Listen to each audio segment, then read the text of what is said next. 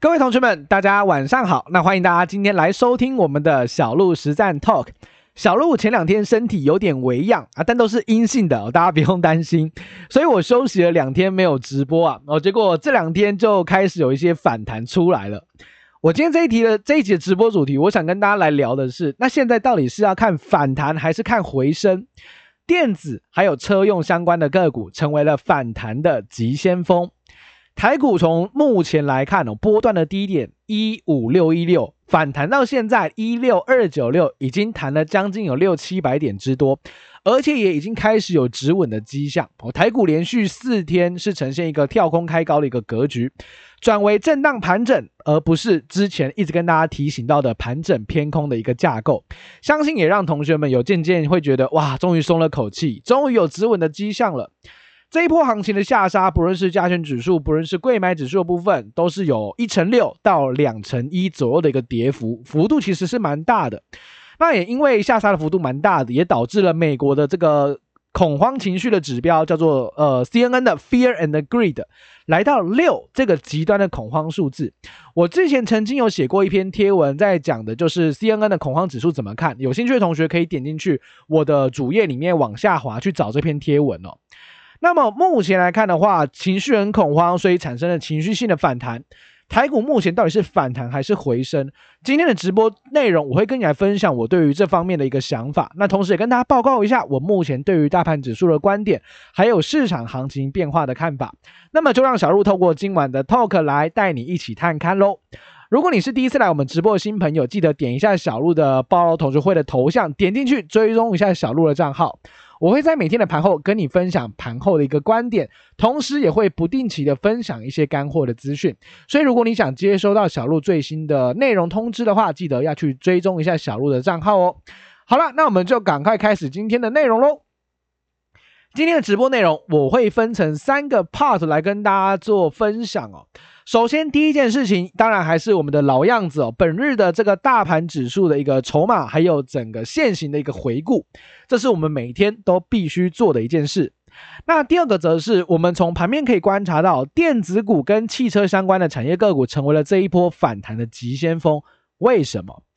第三个，我今天要谈到的是，到底是反弹还是回升？我有哪一些观点可以跟大家来去做一个论述跟说明？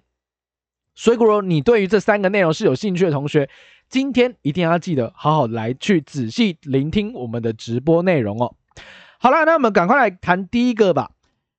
先来看一下今天的台北股市，哇，今天的台北股市，你有没有觉得哇，好久没有看到这种开高走高的一个行情了？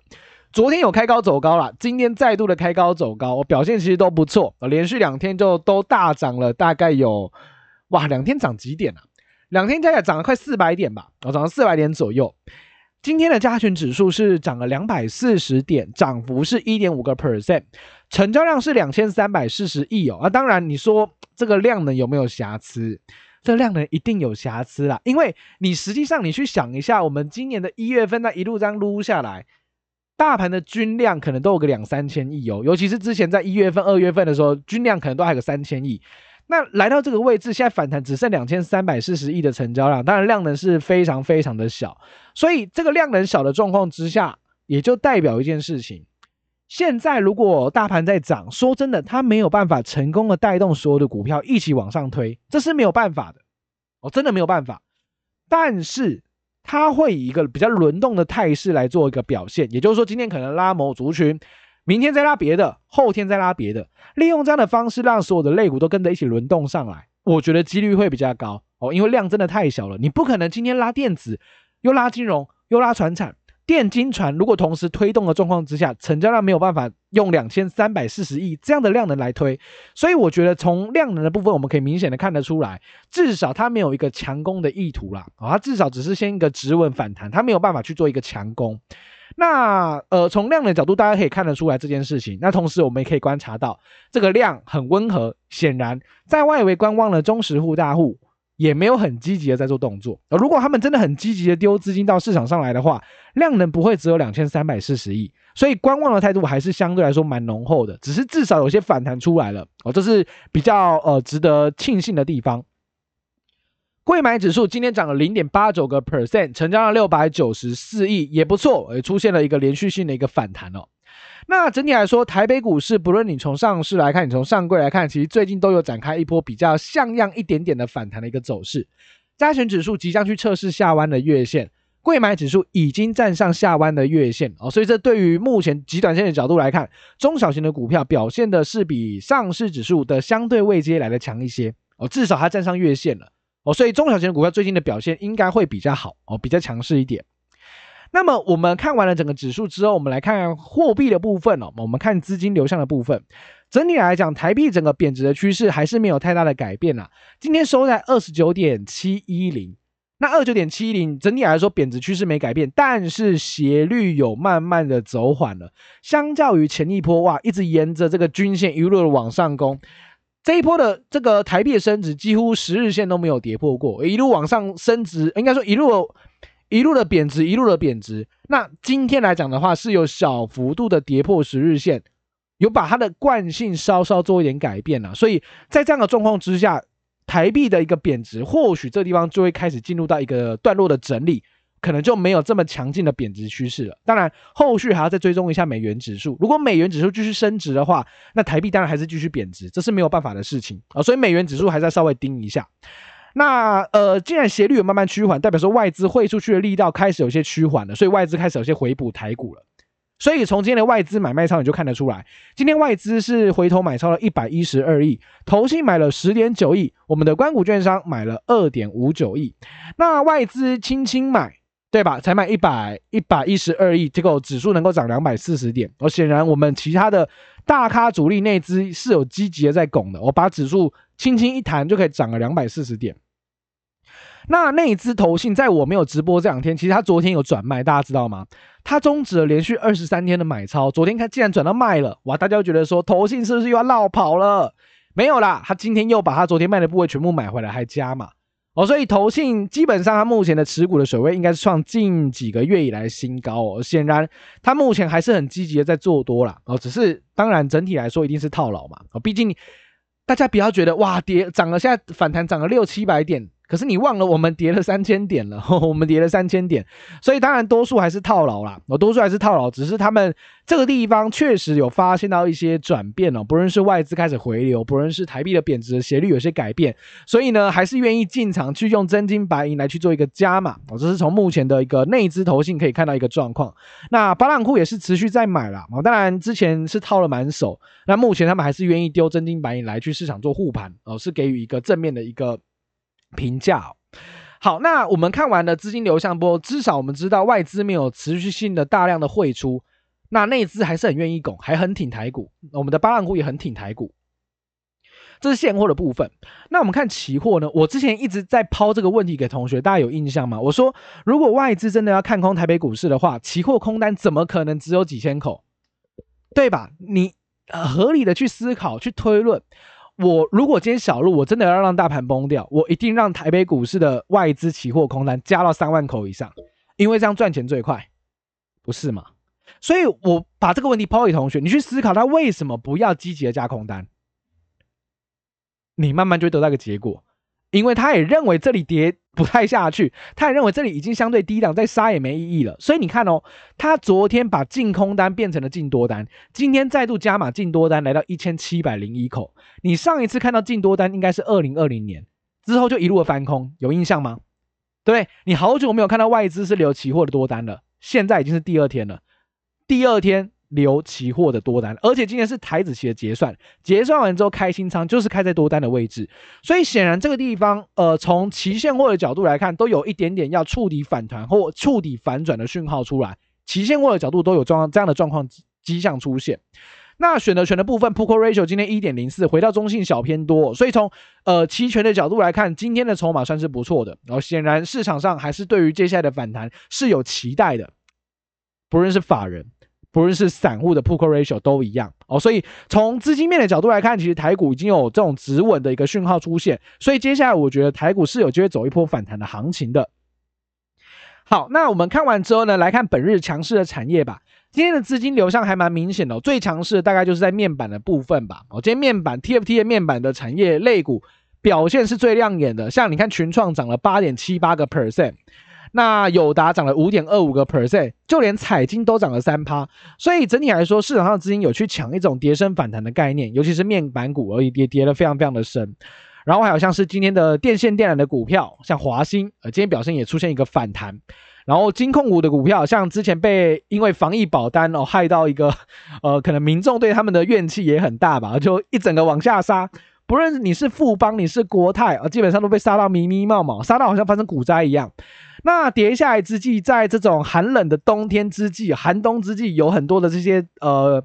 大咖的集团呐、啊，有送温暖啊，他们有公开的表达说，他们正在加码富邦金，正在加码国泰金，哦，像保家集团就有去加码，所以在这样的状况之下，消息面的催化，大家就觉得说，哇，大咖都愿意来捡便宜了，好吧，不然跟着捡一下，所以今天的国泰富邦就出现了一个明显的跌升反弹，也是成为今天指数的一个助攻的要角、哦。然后还有扫描器的股票，还有高尔夫球，诶，高尔夫球同学还有印象，小鹿提了很多次的高尔夫球吗？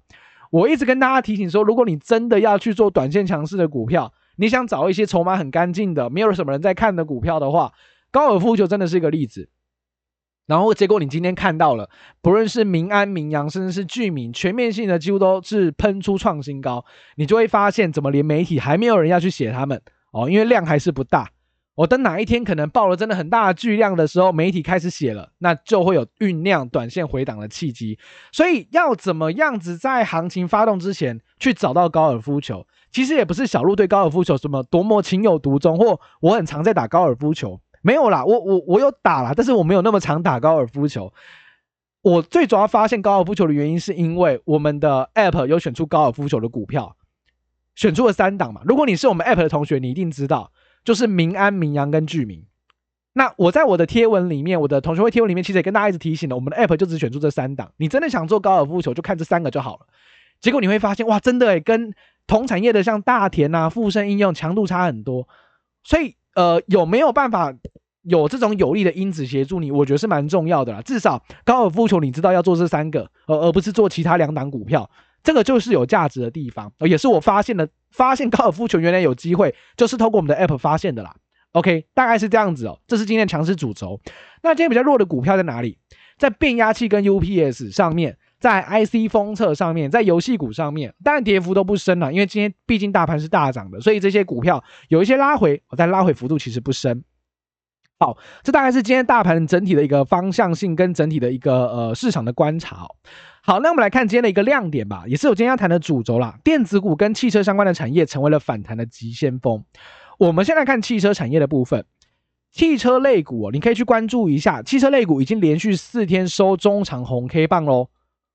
连续四天都是收涨的哦，所以显然资金是在这一波反弹来讲，蛮积极的往汽车类股里面做靠拢。当然啦，汽车这个产业，我觉得它有一个蛮大的优势，在于它的题材跟产业趋势比较明确。相较于其他的电子股或半导体的股票，可能有些同学会担心说，哇，那库存越来越高，然后宅经济的这个需求好像下滑了，PCNB 好像被砍单，手机好像被砍单。相较于这样的一个呃疑虑之际，汽车反而没这个问题。汽车它目前最大的优势在于，它还是非常的缺。尤其是它是有实质性的证据的，你可以去查美国目前的库存量，汽车的库存量是非常非常的低档，非常非常低。那因为现在欧美其实已经解禁了嘛，欧美解禁的状况之下，大家开车出去旅游的需求越来越高，导致目前的需求量非常的庞大，但供给量因为大家都知道车子是缺晶片的，车子是缺晶片的，所以交车的状况非常的糟，真的很糟，我真的很糟，像。呃，小鹿举我我姐姐的例子好了，我姐姐最近有去买买车，呃，结果买车跟她实际拿到车大概差了半年，理由是什么？没有晶片，没有晶片，所以你现在真的要买到车很难啦，真的真的很难，这是小鹿的姐姐的实际的一个状况。那美国的目前也是这样的一个一个情况，蛮蛮蛮明显的。所以目前他们新车买不到，所以二手车的市场的市况非常的热络。在美国，你现在二手车甚至可以去用新车的价格来卖，你就知道到底有多夸张。而因为根本买不到车啦，我真的是买不到。那在这样的状况之下，市场的气氛很热络，汽车相关的产业的资讯跟趋势比较没有杂音，库存也很低的状况之下，汽车产业就成为了本波反弹到目前为止相对强劲的产业之一。那为什么我会发现汽车类股？当然也也不是因为说啊小路对汽车特别有研究，也不是啦，是因为我们的 App 在最近这几天一直都选出什么，一直都选出汽车相关的股票。我举一些例子，好像一五二四的耿鼎，耿鼎是我们的 App 在昨天选出来的，昨天选出来的耿鼎。然后呢，昨天还选出什么？昨天选出像一三一九的东阳，然后前天还选出了一五二二的 TVC。诶，我就发现一件事情，怎么都选出车用零组件的股票？对吧？耿鼎啊，东阳啊，TVC，怎么会是这个类型的股票居多？显然资金在往车用这个地方靠过来。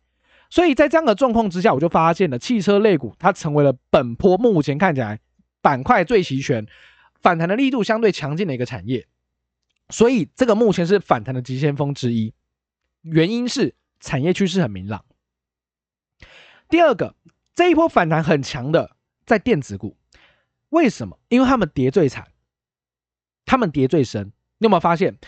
费城半导体在昨天美股是涨了百分之五哦？那为什么涨那么多？因为它是这一波跌最惨的指数，它这一波的跌幅是三十三个百分点，跌最惨的当然弹也弹最凶，因为跌最深了嘛，乖离率最大了。那台股的电子股也是哦，动辄一档都跌两三成，这是最基本的，甚至有些比较惨的跌三四成以上都有的。那也因为他们跌的真的真的非常的深，市场认为他们的股价短线有跌深，负乖离过大，甚至是价值已经砍穿价值的一个疑虑，所以开始有些抄底的资金，开始有些低阶的资金开始涌入这些被。严重砍杀的电子股当中，所以你看，像电子股来讲的话，我其实我觉得市场上目前在操作这个大盘的主力的这个主力大主力大户，或者是我们的法人也蛮聪明的，他知道要先稳盘，一定要先稳谁？一定要先稳晶圆代工。为什么？因为全台湾的投资人都在看晶圆代工。如果你晶圆代工的台积电、联电、联发、台积电、联电或者是力积电都涨不起来的话，市场只会有一个一个担心点，哇。连这些股票动都不动，那其他股票真的还有希望吗？就会有这样的疑虑出现。所以我觉得他们很聪明的点是，他们知道要先把这些股票先稳住，市场的信心才会回来，才不会继续砍杀股票。所以你会慢慢发现，台电也涨上来五百三十几块了，联电也站回五十块大关了，哦，力积电也突破盘整，慢慢拉上来。这些电子股是之前这一波下杀里面算跌得蛮惨的，台积电这一波的波段下跌跌了二十六趴。跌很多，比大盘还多，所以在这个相对弱势的行情之际，市场要稳盘，很聪明，先顾台积电，先顾联电，然后再把它周边的顾好，联发科也顾起来了，鸿海也顾起来了，市场的气氛就因为这些电子股慢慢的转强而感到相对的稳定，情绪也慢慢淡化下来，比较没那么害怕了。哦，你比较没那么害怕了，所以在这个操作手法上面，我觉得。他们去抢电子的跌升反弹，或者是来顾电子股，我觉得对于市场信心有非常大的帮助。产业趋势的部分，我觉得他们也非常看好汽车产业，因为杂音相对小，库存相对低，需求相对高，这个转嫁的能力还是非常的好。二手车的价格能够当新车来卖，利用这样的方式来带动整体市场的杂音消除，也就成为了盘面上比较强势反弹的产业。所以我觉得他呃利用电子股跟汽车成为了反弹急先锋，非常的聪明。他向市场暗示了。有人在顾，他向市场暗示了产业趋势非常明朗的股票，有人会来抢的，有人会来进场做琢磨的，告诉大家盘没有挂点，还有人在。我觉得这些市场的暗示效果非常的好，那也就造就了我们台北股市最近有出现连续性的反弹，那大家的市场信心也稍微比较回笼一些啊，这是我觉得他们成为反弹急先锋的一个还不错的一个讯号出现了。那最后一个第三点，也是我要跟大家来谈谈的，就是到底这一波是反弹还是回升啊？我觉得这个问题也是很多同学想问的。那我反而会去这样去思考，嗯，不能去利用现在的行情去定掉它到底是反弹还是回升。我会这么去思考的是，我觉得会先看反弹，后续继续看回升。怎么说？我觉得有几个主要的理由啦。那其实第一个，我跟大家去提醒到，刚刚有讲到，其实美国的股票市场这一波跌的真的蛮深的，像费半跌了三十三趴。那美股最近其实也是非常非常的恐慌，恐慌指数 CNN 的 Fear and Greed 已经来到六这个位置，所以大家很害怕的状况之下，我们都知道别人恐惧，我要贪婪嘛，所以也是因为这样的方式，最近的美国股市出现了连续性的一个暴涨的一个反弹的一个攻势。那在这样的状况之下呢，美股已经开始在尝试做一些结构性的止稳，但是你也知道。上方有一大堆的均线反压，可能有月线、季线、半年线、年线的反压都在上面，套牢的压力还是非常的庞大。所以我觉得比较脚踏实地、比较实际一点的想法是，你不要先看止跌回升啦，你先看反弹比较实际，因为上面有一大堆的套牢的人想要卖。你说他真的能够这样子 V 上去吗？我觉得没有这样子一个机会点。哦，因为目前没有什么太好的 V 转的情绪性的一个消息传出来了，除非啦战争突然跟你说结束了，那说不定真的会 V 转上去，但目前看起来没有啊，所以在这样没有比较明显的消息面激励的状况之下，我觉得上面的套牢压力很沉重，我觉得先看反弹会比较踏实，尤其是台股这一波的反弹也只有两千多亿的成交量，说真的，如果真的要止跌回升，这个量真的不够。因为上面套牢的都是三千亿以上的均量，你这个量呢是没有办法化解卖压的，所以我觉得最好的状况就是先看反弹吧。我们先看一波反弹，那弹上来之后呢，我觉得还是很有机会再度去回测低点的一个支撑，因为这一波反弹毕竟没有量，那没有量就代表没有一个呃强悍的一个支撑的力道的确认呐、啊。除非这里突然爆了一个三千多亿的成交量，四千亿的成交量，那么这里短线见底的机会，我觉得就会更高了。所以我觉得行情现在反弹上来之后，会再度往下做一波测试，哦，让这些套牢的人反弹，想要解套的人开始往下卖，再卖一波，卖下来之后呢，我觉得权值股就非常重要了。权值股就必须扮演着守稳前低，不要再破底的角色，届时才能够稳住市场的信心，让市场信心。Double check 确认说，你看再度拉回，全指股都不破底了。你看再度拉回，关键的一些个股、重要的产业都有稳住，没有再破底了。那么这时候大盘的结构性止稳的状况会更好哦。大部分的股票都止稳了，重要的股票都止稳了，大盘就比较难再破低点，所以就有机会迎来一波止跌反弹后的回升波。回升坡最后要看的就是补量上攻，外资必须要有积极性的回流。那先行的指标就是台币要出现明显的升值，台币明显的升值就会带动到外资的资金回流，那么就有机会让台北股市开始真正迎来所谓的回升坡。这个是我认为目前比较合理，也是我自己本身在观察大盘的时候，我觉得比较适当的一个想法。先看反弹，后续回测，再看止跌回升。那回到我今年在呃一开始来报道同学会的直播，大概是在二月份吧。其实我一直跟大家去提醒一个我对于大盘整年度的想法，就是我觉得今年度不会是大多头，不会的。我觉得今年度也不会是大空头，我觉得也不会。我觉得今年度应该会是一个大区间震荡盘，因为有蛮多的利好消息，也有蛮多的利空消息。利好消息，其实我之前有跟大家报告过，在在周日的直播的时候，其实我都有帮大家做一些整理。我我认为有什么样多方因素，比如说我们的估值已经非常低了，本益比只有十二倍。哦，台电的展望好，明年有长大的计划，经济成长率也维持三点六个 percent 以上，台股又有高殖利率的保护效果，这个位置是相对低档便宜的地方，这是我觉得蛮有利于多头开始展开反攻的一个机会。当然，利空因子也很多，美国要积极的升息，六月份要启动缩表。供应链下游库存偏高，战争的疑虑导致通膨依然高涨，然后资金汇出，台币贬值的状况不变，所以整体来讲有利多也有利空，这也就印证了我一直认为今年度不会走大空头，也不会走大多头的一个主要的论述。所以既然是大区间震荡盘，我倒是会去建议大家可以去理性的思考一下，现在的对于台北股市来讲，位置到底是相对便宜还是相对昂贵？你可以去好好思考这个问题。哦，你从本益比的角度，你从殖利率的角度，你从成长率的角度，你从我们主要的护国神山们的角度，你去思考。如果你觉得这边是昂贵价，那你如果站在卖方，我没意见。那如果你认为这里其实他们的成长率很高，然后本益比也修正过一大波了，我们台股不是没有跌过哦，已经跌了三千点了，